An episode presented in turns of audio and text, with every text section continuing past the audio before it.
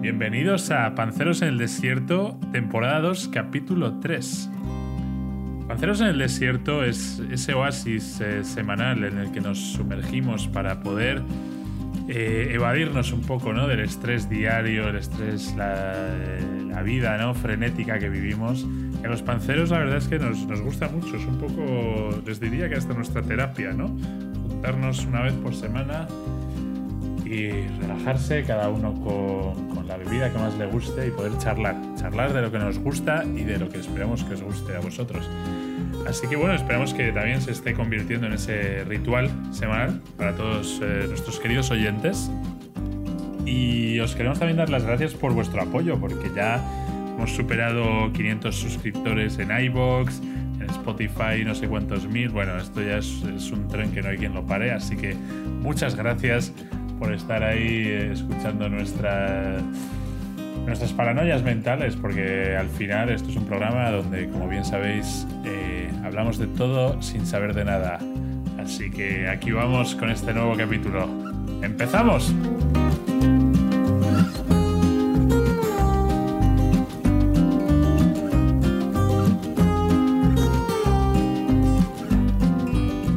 Bueno chicos, pues nada, vamos con, con el primer tema, el primero de la tarde. Y quiero daros contexto de cómo me ha venido esto a la cabeza y luego pues, pues ya veréis el viaje, este, como decías tú, la intro, la, la paranoia. Eh, el otro día estaba en la playa, por cierto, no sé si en la playa sois de los que os gusta llevaros la sombrilla y el libro y estar ahí un buen rato. El libro sí, sombrilla jamás me he llevado. Me parece muy de maruja, pero entiendo que tú sí te la llevas. Libros, Libros sí y sombrilla eh, a veces también. En estos días de agosto aquí que está haciendo una calorra que no veas, sí que me llevo sombrilla. ¿eh? Sí. Yo, yo, creo que esto va por etapas. Yo creo que cuando pasas los 30 ya te llevas sombrilla, Pep, tranquilo. Y cuando estás aproximadamente a los 40 viene la silla plegable. Así que poco a poco. Pues estaba ahí en la playa. Vez. Es que esta Pero... silla pequeña y estas chiquitas con libros es buena, tío. Pero bajas a las 6 de la mañana a reservar eh, no, hueco. No, no. A pinchar no, la sombrilla, como la típica señora aún, agresiva. Ah, vale, eso es lo que me refería yo de. No, es, es, que el problema, el problema es ese, porque cuando no bajas a las 6 y vas a la 1, como suelo ir yo, o a las 12, el sol está pegando fortísimamente y tienes que tener uno, o sea, una protección 60 o una buena sombrilla. Yo recomiendo sombrilla. Sí. Bueno, vale, no, no me desviéis, venga, que os lo he preguntado solo para que me hablarais un rato. Entonces estaba yo leyendo mi revista National Geographic, que sabéis que me gusta mucho y yo soy catalogado entre los panceros como el profesor Brasas. Eh, y estaba leyendo sobre dos historias. La de eh, Leónidas y los 300, ¿vale? Y la de el almirante Nelson, ¿vale? Y, y, me vino una reflexión a la cabeza. Digo, joder, detrás de Leónidas hay un fracasado que Leónidas derrotó y detrás del almirante Nelson hay un fracasado que el almirante Nelson derrotó. ¿Por qué nunca se habla del fracasado de la historia? Del villano. Un, una, un apunte, ¿al almirante Nelson no es al que destrozó Blas de Lezo? No. Ah, vale. Es, eh, el almirante Nelson, es, eh, eso pasó 70 años después y es el que ganó la batalla de Trafalgar, Trafalgar Square en Londres. Okay. Es gracias al almirante. Que por cierto, los leones que hay ahí son los, eh, los los, eh, hechos con los cañones fundidos de los españoles, ¿vale? Vale. Y entonces, eh, esa primera reflexión, ahora os cuento un poco la historia de, de, lo que pasó, pero ¿por qué creéis vosotros que nunca se habla de ese lado de la moneda? Del perdedor, ¿no? Bueno, simplemente la historia la escriben los vencedores, ¿no? Siempre se ha dicho. Y ningún país quiere hablar de, su, de sus fracasos, ¿no? Tenemos tenemos esa capacidad que va muy ligado a tu último tema, Augusto, de la nostalgia, ¿no? de solo mirar la parte positiva de las cosas, para evitar los, ese tema, ¿no? esconder la parte negativa. Entonces, nostálgicamente, probablemente, el que perdió contra eh, Leónidas, pues nunca se acordó de esa batalla nunca más en su vida, ni a sus hijos se la contó. Puede ser. Eh, lo que es curioso, también viendo estos dos casos, y supongo que muchos, y os voy a sacar alguno que otro ahora, es el común denominador del, del, del fracasado, ¿no? del villano, del que pierde. La, historia de Leónidas. Eh, acordaos de la peli, eh, Jerjes, el calvo, es el rey persa que pierde contra Leónidas. Y, y pierde, eh, me parece que las proporciones reales que luego se han visto era con un ejército de casi 100.000 soldados contra 6.000. Uh -huh. Lo de los 300 es un poco sacado de contexto, pero bueno, pierde catastróficamente. El almirante Villeneuve es el que pierde la flota franco-española contra Nelson. Teníamos 10, 12 barcos más y aún así pierde, porque se puso muy nervioso y sacó los barcos a destiempo, dio una orden de contramarcha y se alejó y Nelson los pasó como una cuchilla de afeitar a toda la línea de barcos españoles. El, común denominador de estos dos ejemplos, y estoy seguro de que podemos tocar algún otro, es eh, la ansiedad y sobre todo el querer eh, perdurar de alguna forma. Jerjes quería ¿vale? Quería vengar a su padre, que 15 años antes había perdido contra los griegos. Y Villeneuve se dice el rumor que días antes de salir con la escuadra desde Cádiz, eh, le había despedido a Napoleón, le había notificado que Napoleón ya no confiaba en él. Entonces quería salir a toda leche para vengar o para vengar o para decirle a Napoleón, ¿sabes qué? Yo sigo siendo un gran almirante. En los dos casos, por querer demostrar ante los demás, tortazo infinito. Sí, es, muy triste, ¿no? Si lo piensas, la de vidas que han, que han perecido por eso, eh, en el pasado sobre todo, que las guerras era eso, era el orgullo de turno de, oye, habéis faltado al honor a mi hija, la princesa de tal, venga, te envío eh, 5.000 tíos a matarse ahí en un campo, ¿no? Iba mucho eso por los desvaríos del emperador o rey de turno, ¿no? A mí... La, parte de. La parte de. A ver, sí, hombre, a ver, sobre todo. Pero claro, no, entiendo que la venganza no significa que no contasen la historia de su fracaso, vamos, ¿no? O sea, como que no es la parte inherente de por qué no cuentan sus fracasos. Pero ha quedado un poco en el olvido, ¿no? Nadie va a ir a la tumba de Villeneuve. Claro. Y, y cuando hablan de Villeneuve en Francia, aquí me pregunto, ¿no contarán las cosas buenas que hizo? A lo mejor Villeneuve ganó, no sé, en la batalla de Flandes, o ganó, o no sé, hizo un municipio en la costa Normandía que ahora mismo se recuerda por ser sostenible. Si algún oyente lo sabe, que nos diga, pero Villeneuve, después de perder esta batalla, le, le, hicieron preso, se lo llevaron a Inglaterra, luego lo, deportaron a Francia de nuevo, unos, un año después, y se suicidó en un cuartucho en una posada. Mm. No, fue muy buena la historia que, que se dejó por contar, ¿no? Así que. Y, y, Jerjes luego perdió otra batalla definitiva. En fin, que, que que la historia nunca les hará probablemente una plaza o un reconocimiento. Pero esto no solo con las batallas, ¿vale? Por ejemplo, eh, cuando tú pones en Google mayores fracasos de la historia, me parece que tienes como, no sé, 60 millones de resultados, más que éxitos. Es curioso, somos pesimistas. Y hay uno catalogado en el libro eh, Guinness de los Récords, que es la película de Cleopatra. Es la película de Cleopatra, eh, de 1963, que costó cerca de 60 eh, millones de dólares, que, a la, que al cambio de hoy serían casi 400 millones de dólares. O sea, no ha habido ni siquiera Avengers ha hecho una, película tan cara y recaudó, no recaudó ni la, ni la décima parte. No la, no la vio ni Cleopatra, ¿no? No la vio ni Cleopatra. Y otro fracaso. Imagino que el director se quería imitar con estas grandes producciones ¿no? de romanos y ¡boom! Tortazo. Claro, es el nuevo Benur, ¿no? Y le salió esa mierda. Eso le ha pasado ahora a Disney con Mulan en, en China. Querían que fuese el, peliculón de China de, la super película con, como es personaje chino, etcétera, que fuese la película que les alzasen las carteleras chinas y los chinos la están machacando y dicen que es una auténtica vergüenza de adaptación, blim blan blan, otro fracaso monumental, Mulan. Vale, dejarme entonces, eh, creo que, fíjate que Disney que decías tiene otro, otro fracaso, ahora no me acuerdo eh, cómo se llama la película, esta es como un futuro alternativo bueno, en fin, que costó una millonada eh, y también, también se la pegó en taquilla de Disney. Era. Eh, una cuestión con todo esto del éxito y el fracaso, también otra reflexión que os quería hacer eh, de pregunta es, tengo dos preguntas, me elegís cuál queréis contestar, ¿vale? La primera es, si creéis que se aprende más de éxitos o fracasos, ¿vale? Y la segunda es, si queréis contar un fracaso a nuestra audiencia, os da vergüenza. Mm. Eh, yo creo que en efecto se aprende muchísimo más de los fracasos que de los éxitos. Y por eso sería bueno, pues lo que dices, ¿no? Que se hablase más de ello. ¿no? Por ejemplo, llevado al mundo empresarial, ¿no? Al mundo de nosotros que trabajamos pues, con empresas tecnológicas, startups y tal.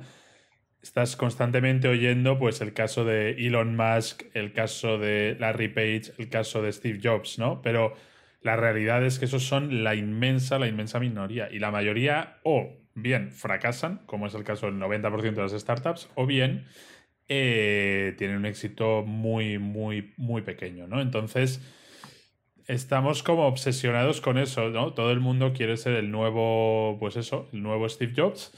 y eh, eso a veces lleva a esos riesgos innecesarios, a esa presión innecesaria de la gente, ¿no? De decir, no, es que yo quiero crecer, quiero ser el mejor, quiero ser recordado, y esa frustración que conlleva el decir, bueno, es que para que tú triunfes no solo lo tienes que hacer muy bien, sino que se tienen que dar muchos factores, se, eh, tienen que dar, ¿no? De suerte, timing eh, y factores fuera de tu control. Entonces, eh, yo creo que se aprende mucho más de los fracasos porque te hace poner los pies en la tierra, te hace ver que, bueno, mm, tú lo has intentado, pero X ha salido mal de lo que puedes aprender y te hace eso no obsesionarte con, esa fama inalcanzable, ¿no? Porque al mm. final el que triunfa siempre va a haber alguien que ha triunfado más y siempre vas a tener alguien más al que parecerte, ¿no? Entonces es como un, una ansia de poder constante, ¿no? Yo igual, o sea, creo que de las frases motivacionales que te encuentras ahora mismo en pósters y, y, la gente que tiene en su oficina o que ves en Instagram, ¿no? De estas frases motivacionales de don't worry, be happy. De las top debe estar alguna relacionada con el fracaso y I learned, eh, aprendí más de mis errores que de mis éxitos, ¿no? Creo que hay unas frases así miles de todo, todo entrepreneur o emprendedor que se precie tiene que tener una frase de ese estilo para poner como quote en una presentación, en un slide de, de, su misma presentación cuando haga motivación de entrepreneur. Entonces, aunque esté muy trillado, es verdad que se aprende mucho más de los errores que de los éxitos. bueno, ¿Sabéis una cosa? Yo esta pregunta no os la haría si no tuviera información y la tengo. Así que era una pregunta un poco tramposa. Como. Eh, dos apuntes, claro, y siempre caéis en la trampa. El primero es que. el primero es que la trampa de Buston eh, Otra vez más, ¿eh? soy el supervillano, soy el Villeneuve del podcast. Es un villano triunfador. Dos, dos apuntes. El primero se aprende aprendiendo y haciendo. Es decir, no se aprende leyendo libros, no se aprende con coaching o feedback, eso es el 20%, el 80% es ejecutando, ¿vale? Eso es lo primero. Te puede ir bien o mal, pero haciendo, y creo que todos nuestros oyentes estarán de acuerdo, ¿no? Pero y el segundo es, y en concreto, si el resultado es fracaso que, o éxito, eso determina el aprendizaje. Pues según nuestro querido Mark H. Histed, profesor de neurobiología de Harvard, concluye que el cerebro es mucho más receptivo al aprendizaje después de un éxito. Uh, las células cerebrales y sus interconexiones afinan su configuración de manera mucho más precisa, si la experiencia es exitosa. Nada conduce mejor al éxito que el propio éxito. Y claro, fijaos en, la, sabiduría popular aquí que dice, ¿no? Que nos avisa, no caigas dos veces con la misma piedra, ¿verdad? Y eso quiere decir que caemos siempre dos veces con la misma piedra. Entonces, aprendemos más de los éxitos que de los fracasos. Cosa curiosa. No, wow, me ha dejado. A ver, yo creo que he sido muy influenciado con las quotes de fracasos que leo por todos lados. O sea, me has vuelto a atrapar, el Bustoman, en tu trampa, en tu araña mecánica. Sí.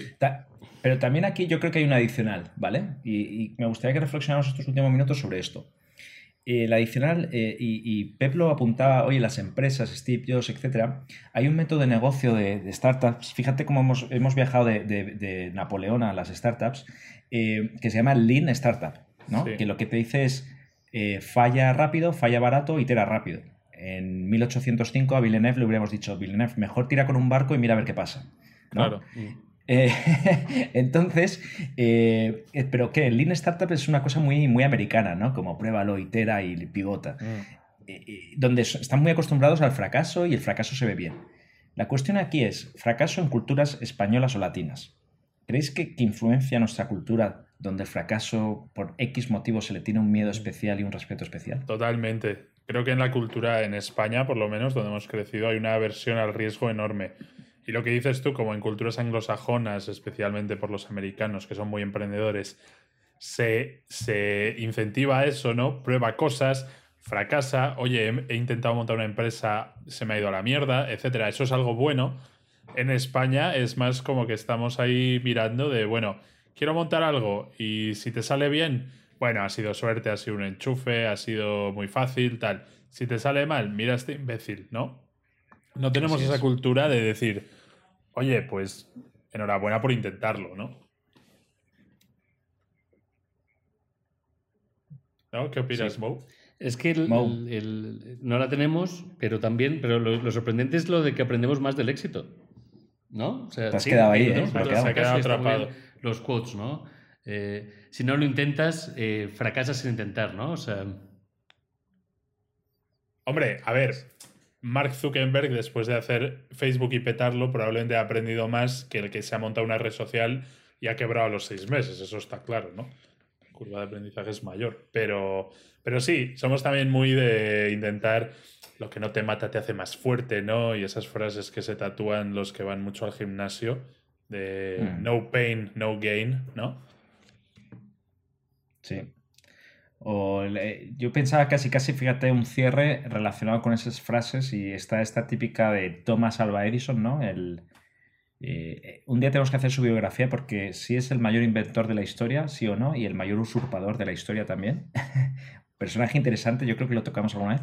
Él decía, muchos fracasos ocurren en personas que nunca se dieron cuenta de lo cerca que estuvieron del éxito. Mm. Sí, pero claro, ahí está el gran- tema de... Una gran quote para cerrar. Ahí estaría el tema de cuándo parar, ¿no? Cuándo, cuándo decir eh, es suficiente, no me ha salido, o seguir intentándolo hasta la muerte, ¿no? Como los, los de la guerra y tal. Pero Como bueno, Villeneuve. tu otra pregunta era ¿cuál es nuestro mayor fracaso? Eh, Sí, si queréis decirla, ahora que nuestros oyentes ya nos conocen y ya son gran parte de la familia, yo creo que tendréis la confianza de decírselo. Sí, hombre, yo tengo muchos, la verdad. Eh, pero igual el más grande, aunque era de esperar, ¿no? Es, eh, como ya sabrán algunos oyentes, yo eh, he escrito un libro, ¿no? Y cuando lo saqué, pues claro, tú te imaginas que el libro va a ser un éxito rotundo, que van a hacer una película, eh, que van a hacer una serie, que se va a vender en todos los países del mundo, y luego la realidad es que no, ¿no? Eh, bueno, en mi caso, escribí a un montón de editores americanos, ingleses y tal, porque está en inglés el libro, y, y ni puto caso, ¿no?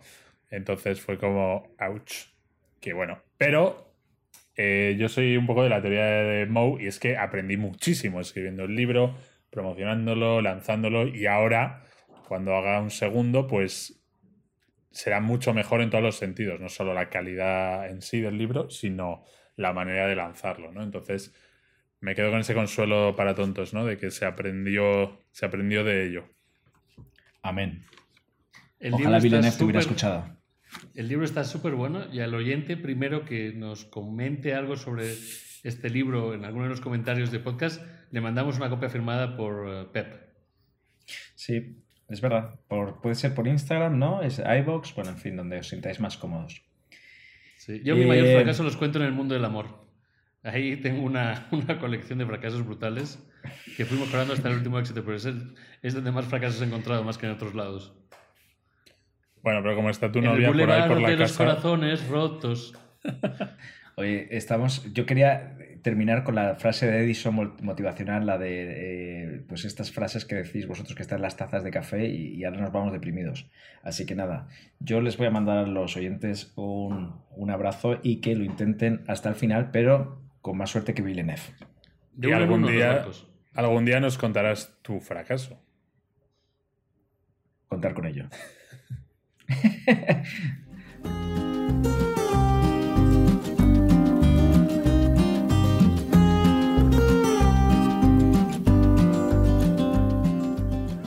Después de este viaje por el mundo de los fracasos eh, y éxitos, pero más bien fracasos, eh, yo traigo algo muy relacionado, bueno, o no tanto, la verdad que poco.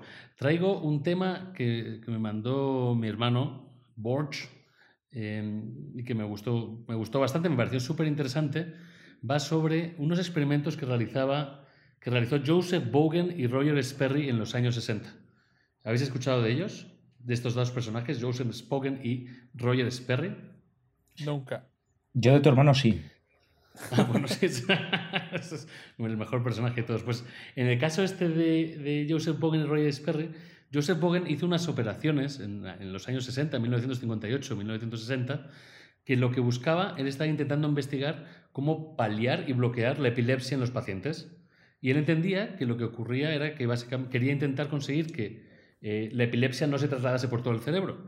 Entonces se le ocurrió, eh, como acción con pacientes piloto, cortar por la mitad eh, el cerebro en dos. O sea, básicamente hay una conexión entre los dos cerebros que se denomina cuerpo calloso y decidió así, a lo bruto, cortar con bisturí y desconectar los- ambos cerebros para llevar a cabo su experimento para intentar acabar con la epilepsia. Joder. Wow. ¿no? ¿Qué, qué- qué os imagináis que, que pudo ocurrir de, esa de esas operaciones? Pues la mayoría de pacientes supongo que morirían en la operación, porque es una bastante bestia cortar el cerebro en dos, ¿no? Yo- Suena sí, bestia que te cagas, ¿eh? pero siempre se ha dicho que un hemisferio se encarga de una parte y otro de otra, ¿no? Como que al, al final sin hablarse se volvería como una persona un poco, como con doble personalidad a lo mejor. Ahí vas, ahí le estás dando, va justo por ese lado. Las operaciones en verdad fueron súper seguras. Eh, bueno, súper seguras dentro de lo que sea. En verdad cortación a pequeño corte simplemente en una zona y ninguna de las, personas las personas que participaron acabaron muriendo, ¿no? Pero lo que sí que creo fue una desconexión entre dos cerebros, ¿no? O sea, desconectó a los cerebros. Los cerebros, para que os hagáis una idea, cada lado... Los, hemisferios. los, cada hemisferio del cerebro, en verdad son como dos ordenadores que se comunican completamente todo el rato. O sea, están siempre en constante comunicación. En, en este caso lo que hacían era cortar la comunicación entre los ordenadores. Así como flop. De repente cortas la comunicación y ese, es- esa comunicación entre ellos, en realidad, que aquí está lo interesante, eh, crea tu yo. Claro. Wow. Ajá. Al final de cuentas, tu yo es esa comunicación entre los dos, pero cuando tú los separas, empezaron a ver y a descubrir cosas eh, muy curiosas, ¿no? Eh, que además le consiguió, a Roger Sperry le consiguió el Nobel de Ciencia eh, allá por, mil, por los años, en la década de los 90.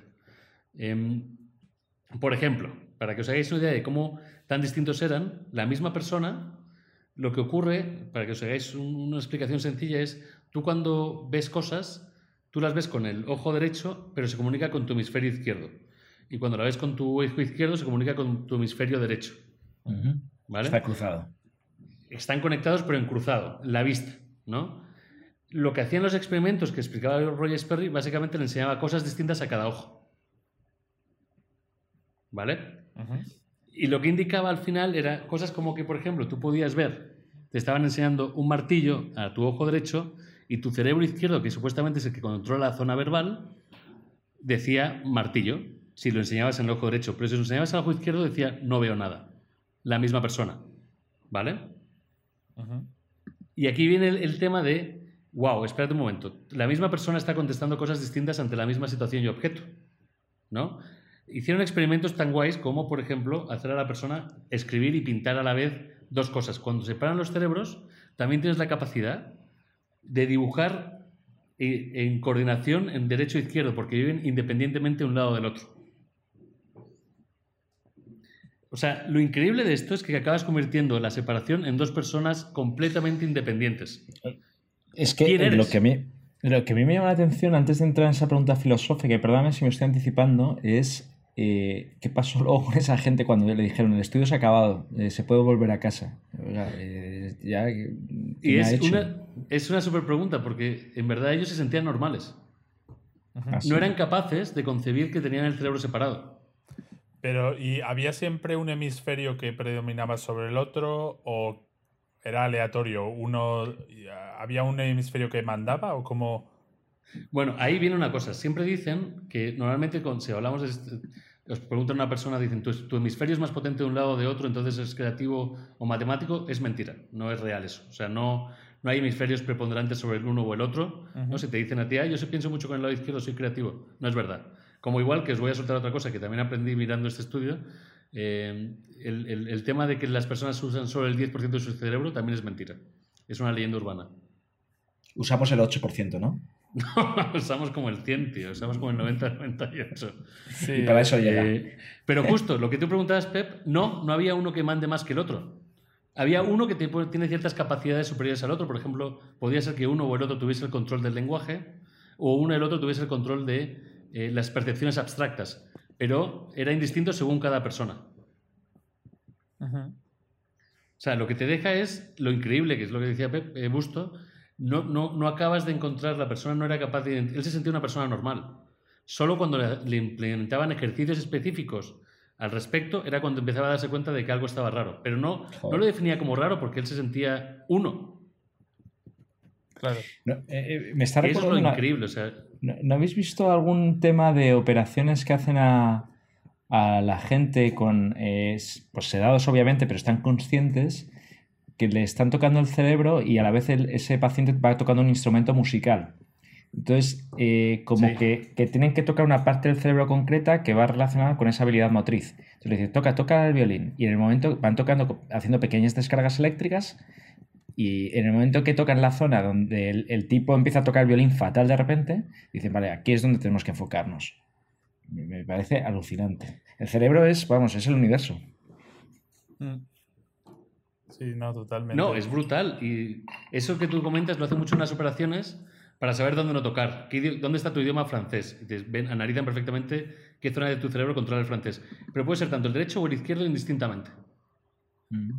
¿A quién le dio por aprender esa parte y a conectar esa conexión, sabes? Y, y- y déjame preguntar, ¿el estudio original era sobre la epilepsia y eso lo consiguió curar de alguna forma o ni eso? Eso iba a preguntar. No, no lo controló. No, no sirvió para eso. Y ganó el Nobel aún así, Acabó joder. dejando a las personas. Y además luego no las podían reconectar. O sea, esas personas se quedaron así para siempre. Pero vaya Nobel, ¿no? de- es pe- peor que Villeneuve. Es, es- Es otro es- fracaso en la historia y un éxito a la vez.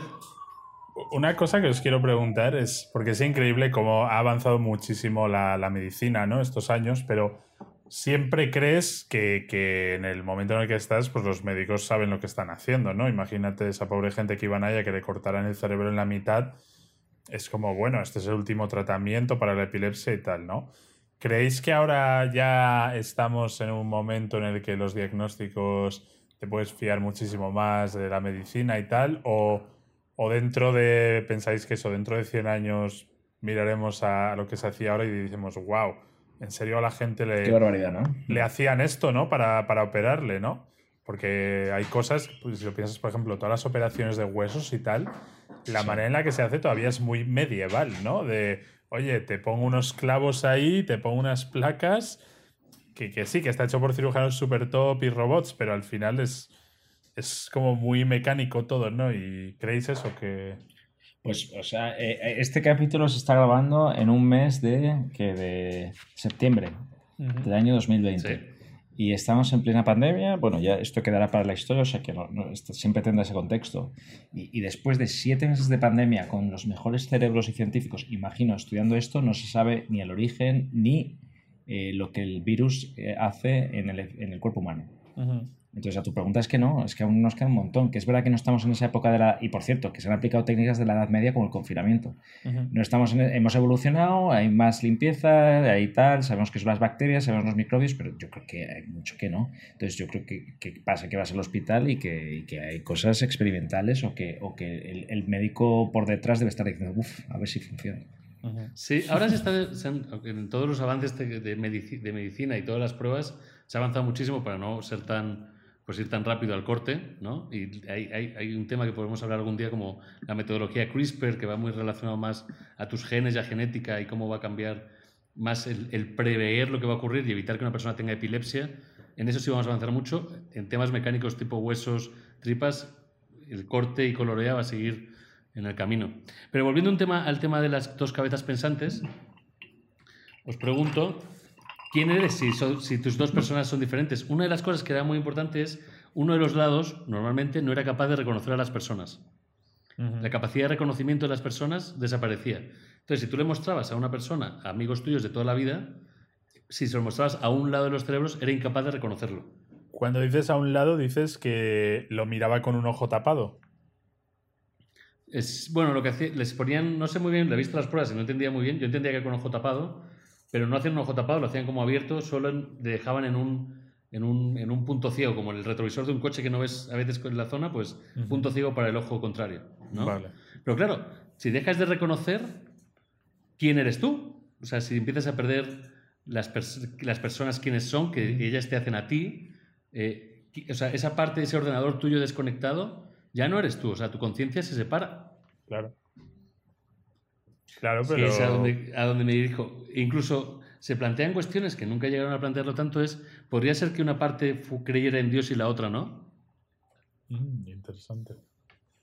Eh, una cosa que me gusta, que es muy filosófico de lo que has dicho, es dejarías de ser tú porque se altera parte de tu mente, ¿no? Y entonces es esa concepción de que tú eres tu mente, ¿sabes? Porque a nivel, tú, eh, de manera exterior seguirías siendo tú, ¿no? La misma cara, la misma pinta, los mismos brazos, etcétera, ¿no? Entonces Exacto, sí. estamos dando por hecho que tú eres, no eres tu cuerpo, tú eres tu mente, ¿no?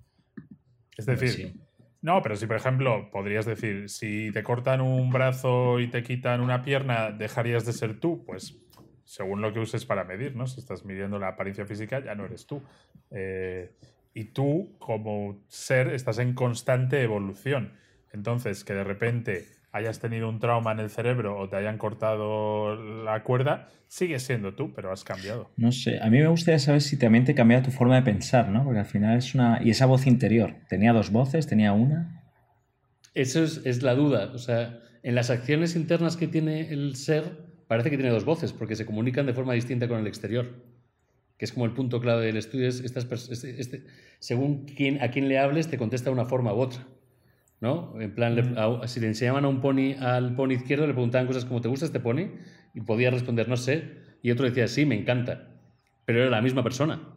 Claro. ¿Sabes? O sea, esa es la locura. O sea, como que al final no somos tú, eres dos. Tú no eres tú, eres dos. Dos tipos que aquí los has conectado y los conviertes en uno, pero cuando los desconectas, viven en otro pedo, tío. Viven pensando y, que a mí me gustan los ponis y al otro no. La dualidad.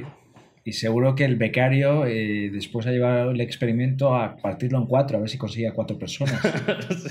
ahí yo creo que ya se les. Ya, ya dijeron ahí, el, corte específicamente cortan el, cuerpo calloso, así se denomina la parte del cerebro que tiene justo la unión de los dos lados.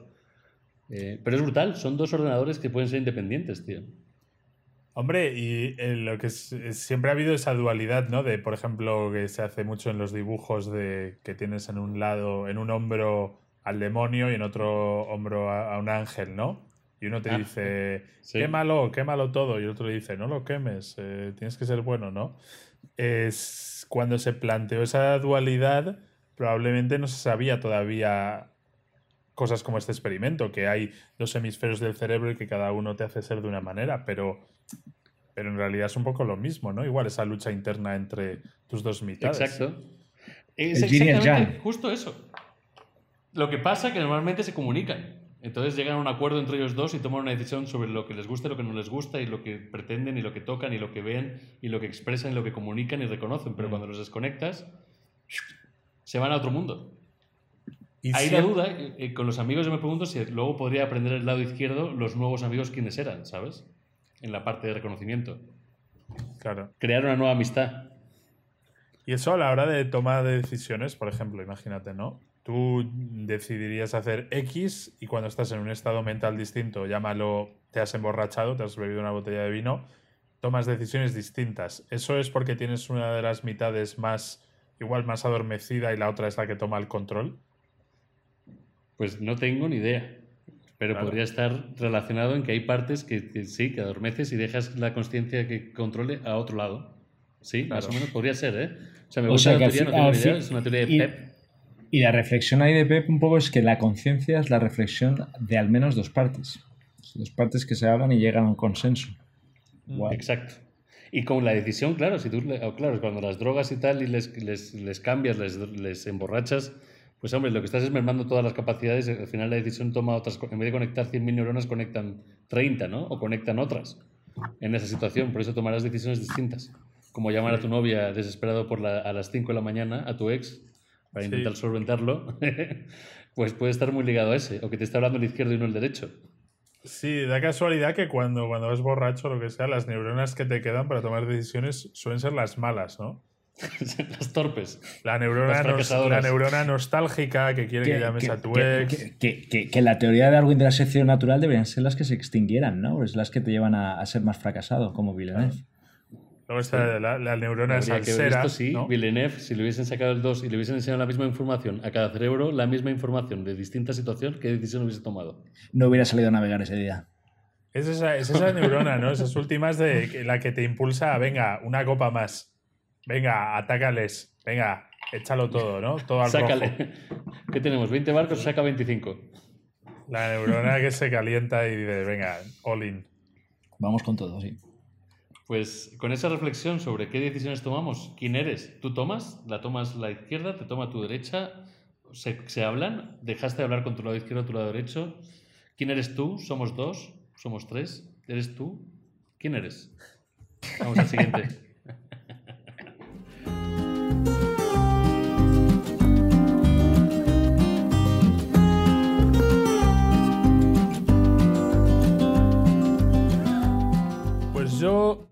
el tema que os traigo hoy viene, es muy reciente porque viene dado por algo que me pasó este fin de semana pasado. Pero además es de los temas que a mí me gustan, que es temas sobre el futuro de la humanidad, el futuro de la tecnología y la inteligencia artificial. Es un tema que ya, bueno, hemos hablado a veces, ¿no? De, de ello, pero quería hablar en concreto de la inteligencia artificial y del test de Turing. ¿Sabéis lo que es el, el test de Turing? Eh, He me- leído sobre él. Sí, me gustaría que lo refrescaras. Vale, bueno, pues el test de Turing eh, debe su nombre a, a Alan Turing, que era un matemático inglés, que igual habéis visto una peli suya hace unos pocos años, ¿no? De cómo consiguió El descifrar código Enigma. este matemático el, el código de los nazis en la Segunda Guerra Mundial. Más tal. que suya sobre Ah, él, no ¿no? tenía ni idea que era esa persona. No tenía ni idea que era esta persona. El de la manzana envenenada. Sí, Alan Turing, que luego el pobre hombre se suicidó porque como era gay, bueno, le hicieron castración química o no sé qué. El caso, que es considerado Alan Turing de los padres de la computación moderna, ¿no? Y entonces el test de Turing no le puso él el nombre, pero se puso en honor a Alan Turing. Y es un test para determinar si, una, si un ordenador, una inteligencia artificial, puede hacerte creer que es un humano, ¿vale? Es decir, un test de Turing es un test que se hace a, a un ordenador para ver si te puede convencer y pasarse ya por un humano, ¿vale? Entonces, ¿cómo se hace un test de Turing? Pues tú tienes, por un lado, a un, al entrevistador, que es una persona que recoge los datos, y por otro lado tienes a una persona y a un ordenador. Entonces, el entrevistador lanza una serie de preguntas pues, que se han preparado previamente para, para el estudio en concreto y eh, recibe las respuestas. Recibe las respuestas de la- del ordenador y de la persona. Y él tiene que, tras esto, decir si es capaz de ver quién es la persona y quién es el ordenador, o si por el contrario, pues es incapaz, cree que los dos son ordenadores o cree que los dos son personas, ¿no? Este es el test de Turing. Entonces, bueno, se hacen una serie de, mm, de estas entrevistas, ¿no? Con distintos entrevistadores y personas y demás. Y si el ordenador consigue ganar en más de la mitad, se considera que, que ha pasado el test de Turing, ¿no? Y que por tanto, pues da el pego como, como un ordenador, ¿no? Claro, Como una persona, ¿vale?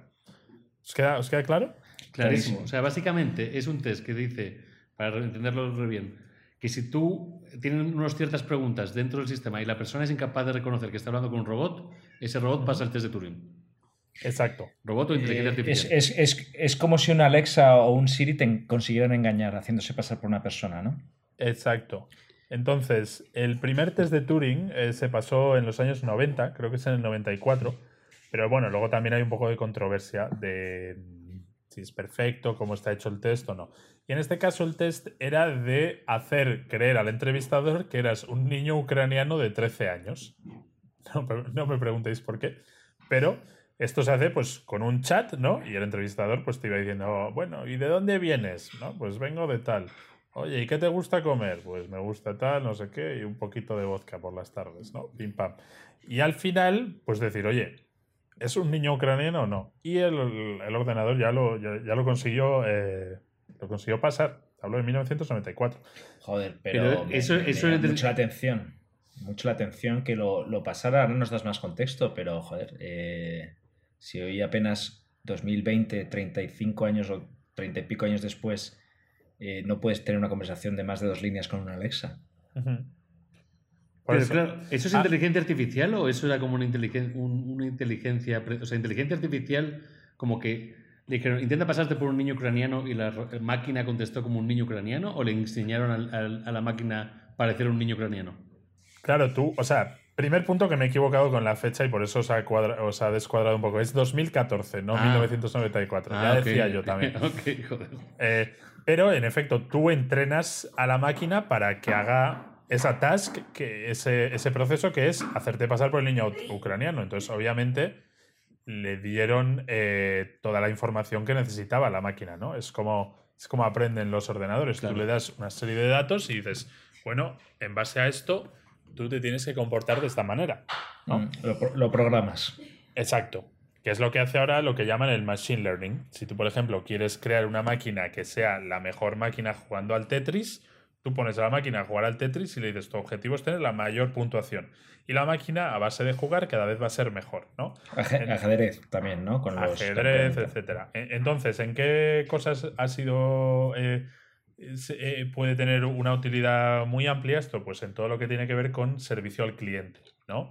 Eh, cuando tú llamas, pues eso, quiero contratar la nueva línea de SL de Telefónica quiero, eh, no sé, se me ha roto esto, quiero que me lo arreglen, ¿no? Esa conversación que es muy mecánica de deme sus datos, aquí están sus datos, pues eso al final tú lo que quieres es crear un asistente que sea casi como una, como una persona, ¿no? Para no tener que estar pagando a gente por, por repetir un guion, ¿no?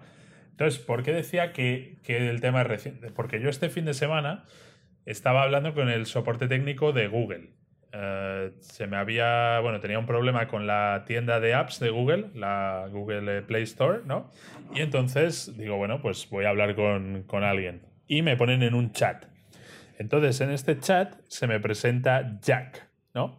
Hola, soy Jack y voy a ser, era en inglés, y voy a ser su, su, agente hoy, eh, qué le pasa, etcétera.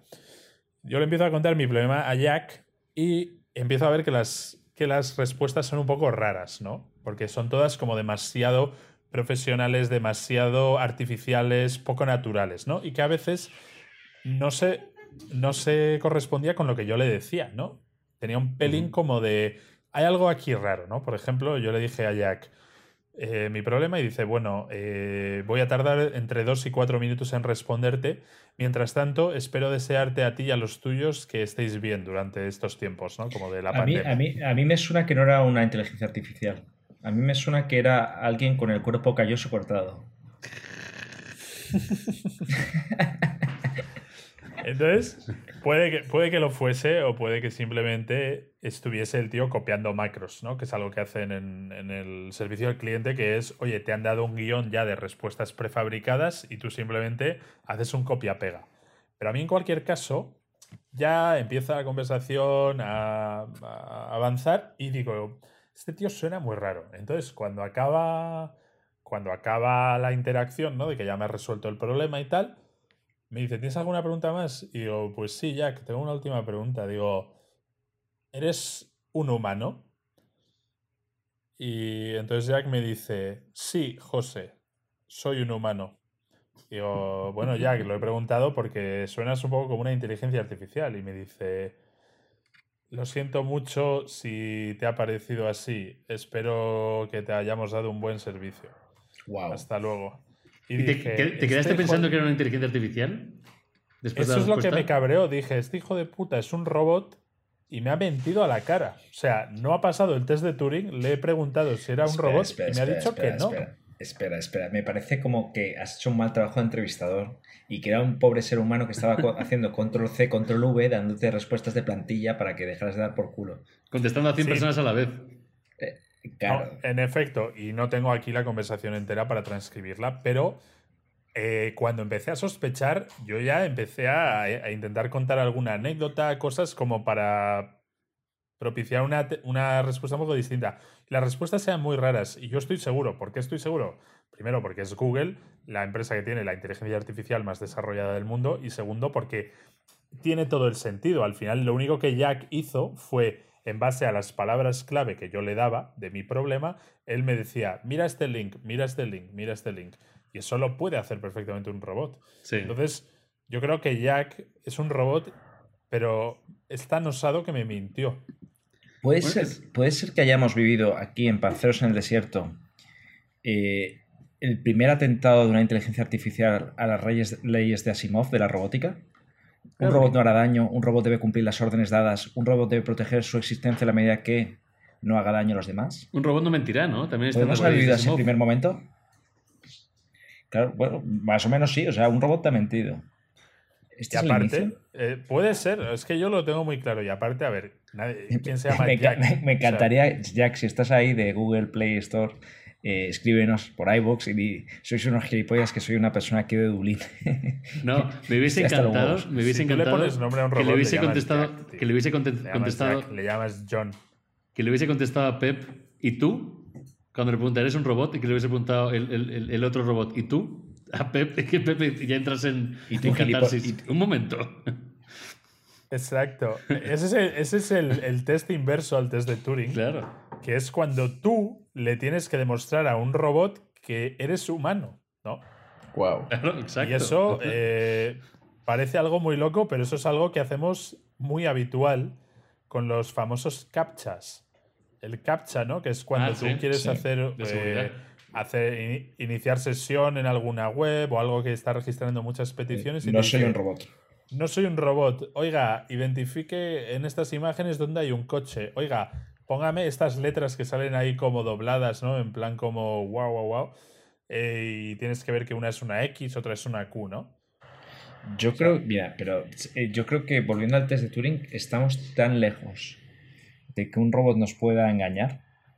Eh, voy a- lo que voy a decir es muy osado. Yo no creo que a mí un robot me pueda engañar. Tengo la pregunta clave. ¿Cuál es la pregunta clave? La pregunta clave es: ¿Puedes amar? Esa, e- e- esa pregunta es de las que más se hacen. De hecho, cuando han, cuando han abierto betas y tal para que la gente pueda probar, que lo puede hacer cualquier, cualquier persona ya con los asistentes estos de Google, de Apple, de Amazon y tal, tú le puedes preguntar ese tipo de cosas y tienen ya respuestas preprogramadas, porque también los programadores lo que hacen es, pues eso, ¿qué hay después de la muerte, Jack? Eh, ¿Qué pasa cuando nos enamoramos, Jack? Y Jack tiene ya el chascarrillo que le han metido los ingenieros de Google de turno. Entonces esa pregunta eh, ya, ya, ya, ya, la han, ya la han entrenado para que pase el test de Turing. Por eso te digo que es O sea, que el test de. Turing se, se puede, se puede trucar un poco. Sí. No es que lo pienses, sino que ya le han metido el, el- el contesta esto ante estas preguntas. No, claro, o sea, tú, tú, tú lo que haces es tú preparas a tu, a tu robot para que pase el test de Turing. Es decir, si yo quiero que mi robot, como Jack, dé eh, servicio al cliente, pues el robot también te va a poder hablar del tiempo, te va a decir, oye, ¿qué tal estás hoy? Pues bien, bueno, está lloviendo un poquillo, pero aquí, aquí vamos y tal, jejeje. Eso lo puede hacer ya un robot, por eso digo que es mucho más elaborado de lo que pensáis y no le puedes pillar tan fácil. sí. Ahora, Bueno. eh, mi mujer me dijo una manera muy, muy buena, y lo quiero probar con Jack, para ver si es un robot o no, y me dice, le tenías que haber hablado en otro idioma. Dice, si es una persona y tú le empiezas a hablar en otro idioma, habría una reacción, te diría, oye, ¿y por qué me hablas en este idioma? O perdona, no hablo bien este idioma. Pero un robot habla todos los idiomas, entonces un robot te contestaría normal, ¿sabes? Le pones una... A lo mejor, a, a lo mejor te diría error 505, eh, eh, eh, lengua no, no conocida. Sí, pero si la tiene en la base de datos, te contestaría. Y, y te contestaría como si no hubiese pasado nada. Entonces todavía hay maneras ¿no? de, de- pasar el, el- el- test de Turing. Pero bueno, Busto es de los que creen que, que a él jamás se la dará con queso un sucio robot. ¿Tú qué piensas, Mo? Yo, mira, el otro día, bueno, el otro día no, hace un año, con las presentaciones de los últimos productos de Google, ahora están haciendo que la, la inteligencia del asistente artificial te haga todas estas cosas que tú decías, de estas cosas muy tema- eh, repetitivas, ¿no? Estos trabajos muy repetitivos. Y están trabajando muy fuertemente en que la conversación que da el sistema sea muy natural. Y demostraban, invito a los usuarios a verlo en el último Google I.O. del año pasado, eh, unas conversaciones reales con cosas como pedir una pizza. Y ves y escuchas al, al asistente artificial y parece una persona completamente normal como, hola, quiero una pizza. Ah, sí, ¿a qué domicilio? Ah, pues me gustaría el domicilio tal. Y la otra persona nunca, o sea, tú ves esas transcripciones que están en YouTube ahora si la queréis ver, y la persona nunca se da cuenta de que está hablando con un robot, porque el tipo habla como un verdadero Jack, o sea, parece una persona normal. Exacto. Jack o Jackie o mujer. Y, es- y esa persona ya dice, ah, sí, te mando la pizza, te llega en 30 minutos o antes, a ver si te gusta. Ah, sí, genial, gracias, tengo muchas ganas de comer pizza. Y la Exacto. conversación es súper natural. Exacto, Ese- eso es un ejemplo increíble de cómo ya eh, las máquinas están pasando este test, de cómo puede un asistente poner una voz y pedirte cita.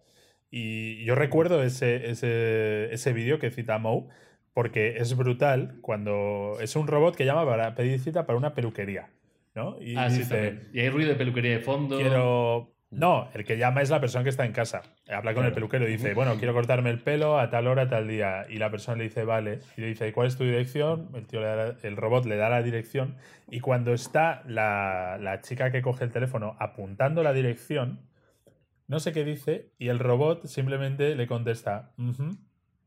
Es verdad. Exacto, eso sí. Y la gente se, Sí. la gente se vuelve loca, se pone a Pero, aplaudir. pero de, escucha, pero esa, "Hostia". esa- esa tecnología que se presentó hace dos años, ¿dónde está hoy? ¿Está, está ya? ¿Se puede usar? No, todavía está. Está- eh, la inteligencia artificial de Google, que es la más avanzada, se llama Google Mina, Google M-E-E-N-A, y esa todavía no. Pero el asistente de Google sí se puede utilizar, ¿no? Pero no a Ya ese está nivel. empezando, creo que están, van a hacer, están en pruebas, o está, está muy avanzado, porque ha sido, sobre esa prueba han seguido avanzando seguro, porque es un tema de, es el, el speech, ¿no? La conversación sea naturalizada y no suene a Alexa, sino que suene algo muy natural, es lo que están trabajando muy, mucho ahora. Sa- ¿Sabes una- un ejercicio que me gustaría hacer, Pep, con los oyentes? Que nos escriban qué preguntarían eh, para desenmascarar a un robot. Exacto. Teniendo en cuenta que el robot ya sabe hasta hacer cuando estás hablando con él. Son robots muy avanzados. Pero Nosotros bueno. podríamos ser robots y la gente pensaría que somos seres humanos. Es que ese es el siguiente, ese es el siguiente punto del tema, ¿no? Que test de Turing, bueno, es eso. Oye, quiero que el robot se haga pasar por X, podemos convencer o no. Pero ahora ya que se está desarrollando más, pues hay otros tests, como por ejemplo el test de Lovelace 2.0, que este test es para la habilidad de una inteligencia artificial de crear arte, ¿no? Es algo que ya se hace mucho con el rollo del Cloud Vision, que ya tienes como inteligencias artificiales que crean cuadros, ¿no? Esto ha aparecido, pues, últimamente, ¿no? En, en- en los medios y tal, pues, eh, miren el primer cuadro creado por una inteligencia artificial. Claro, eso, eh, ¿hasta qué punto eh, tú puedes decir, ¿es arte o no? ¿no? O también piezas de música, ¿no? Eh, hay canciones o música clásica ya creada por, por robots y música clásica que, que llega a generar emociones en la gente, ¿no? Y ha sido creado por un robot. Entonces, como que hay mucho proteccionismo a decir, vale, vale que las máquinas puedan eh, mover más peso que nosotros, vale que las máquinas puedan cortar más rápido que nosotros, que puedan coser mejor que nosotros, pero crear no.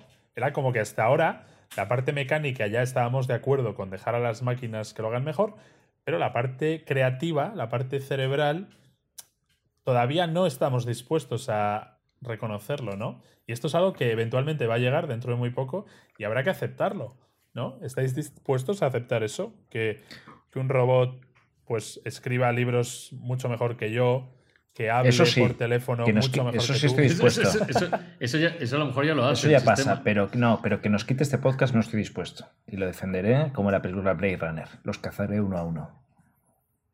¿Somos los tres grabaciones de nosotros mismos ahora?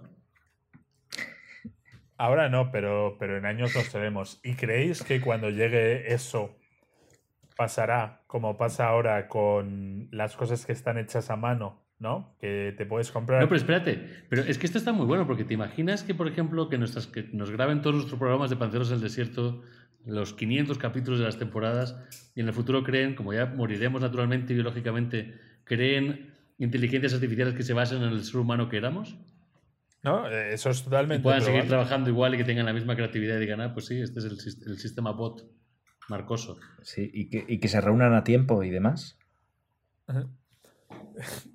Que se reúnen, eso, eso sí que, seguro que lo hacen mejor entonces. Hombre, Eso mejor lo harán siempre. Ese, ese es el problema. Por eso digo, ¿creéis que en el futuro, cuando esto sea la norma, ¿vale? Que esto va a llegar, lo queramos o no, pues igual que ahora la gente está dispuesto y te compras una pulsera y tienes la pulsera barata made in China en una fábrica y la pulsera más cara hecha por un hippie artesano eh, en Mallorca, ¿no?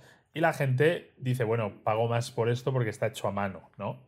Eh, ¿Pasará yo lo mismo no. con- en el futuro con, con el arte y esas cosas que, bueno, pago más por esto porque lo ha hecho un humano imperfecto y no un robot? ¿no? El consumo masivo seguirá siendo sí. precio y ya está. Y la mayoría probablemente sea lo que sea más barato y más conveniente y la minoría será lo que tenga ese valor.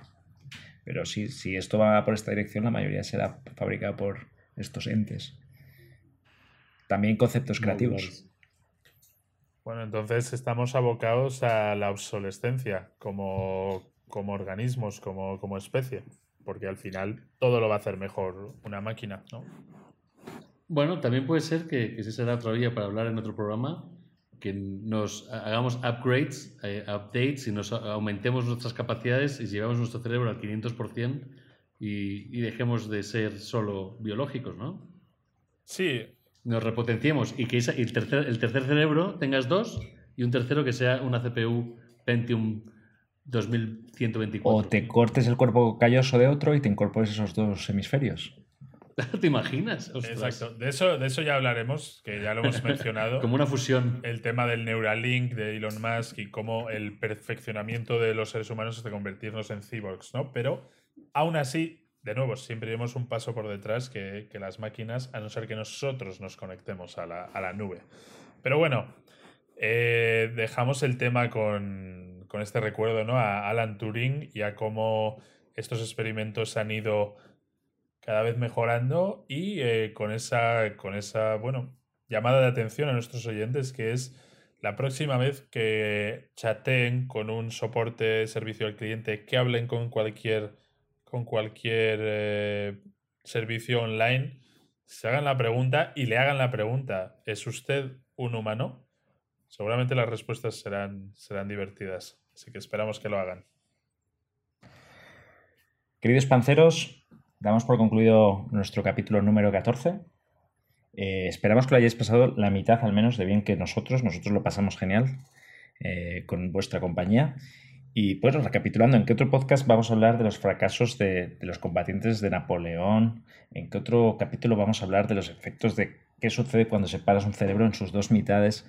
Y además, ¿en qué otro capítulo lo vamos a cerrar con el test de Turing y toda la robótica e inteligencia artificial que se nos viene encima?